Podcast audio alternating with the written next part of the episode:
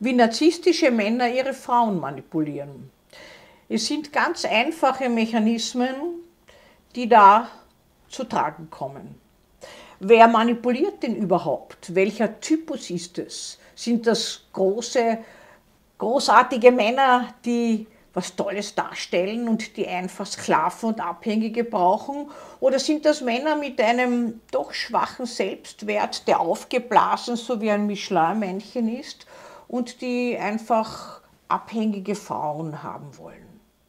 Und welche Frauen fallen eigentlich darauf hinein?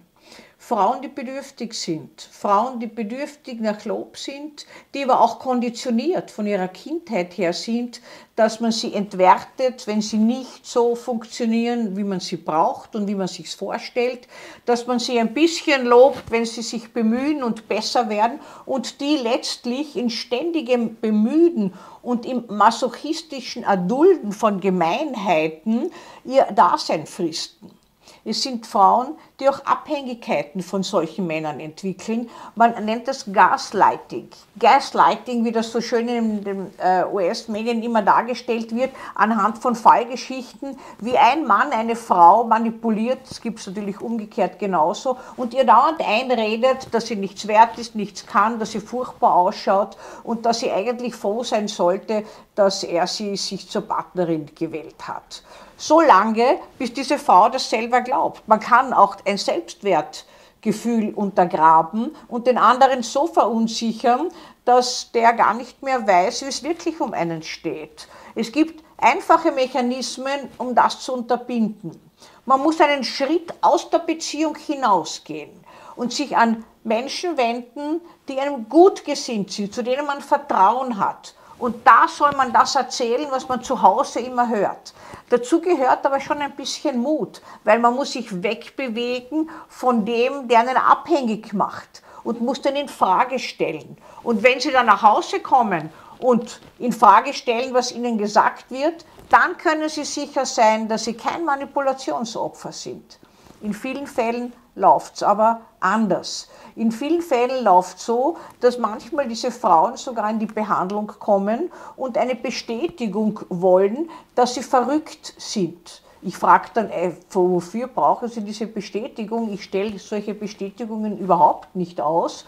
Dann höre ich, dass äh, man ihnen das gesagt hat, dass sie das bringen sollen, weil es spiele sich zu Hause so ab, dass man sieht, dass sie verrückt sind und sie sollen das schwarz auf weiß von einem Facharzt jetzt einholen dass man schon so weit gebracht wird, dass man eine derartige Bestätigung verlangt und einholt, zeigt schon, dass man keinen eigenen Willen hat. Der ist schon gebrochen durch Brainwashing geworden und durch verschiedenste Mechanismen, die man einfach Konditionierung nennt. Man kann jemanden auch einen Hund, auch ein Tier, alle Menschen so konditionieren, dass man das, was einem gefällt und was man braucht, lobt und was einem nicht gefällt und was man nicht braucht, äh, das äh, entwertet man, kritisiert man und verunsichert den anderen so total, dass der letztlich glaubt, der Einzige, der weiß, wie es um einen steht, ist der Partner.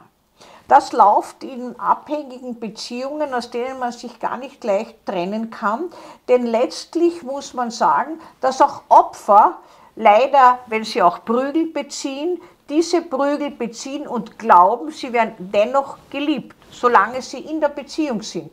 Kaum treten sie einen Schritt hinaus und erzählen das jemandem anderen, dann wird ganz klar, was hier läuft. Aber zu diesem Schritt braucht es Selbstvertrauen, da braucht es schon ein Stückchen Distanz. Und manchmal vergehen viele, viele Jahre, bevor so jemand überhaupt sich trennen kann oder den Gedanken erwägt.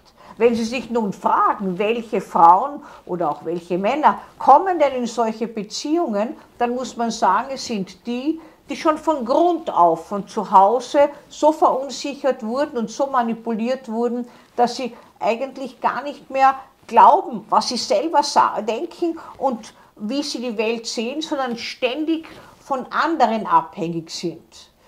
Leider gibt es gar nicht wenige dieser Menschen, die den anderen brauchen wie einen Bissen Brot. Und wenn sie an einen Menschen kommen, der toxisch, narzisstisch sie ausnützt, dann wird er diesen Bissen Brot vergiften.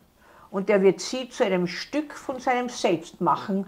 Zunächst wird er sie nehmen und dann wegwerfen, wenn er sie nicht mehr braucht. Das nennt man Manipulation und wird ihnen noch einreden, dass sie unwert sind. Seien Sie wachsam und erzählen Sie das alles jemandem, dem Sie vertrauen.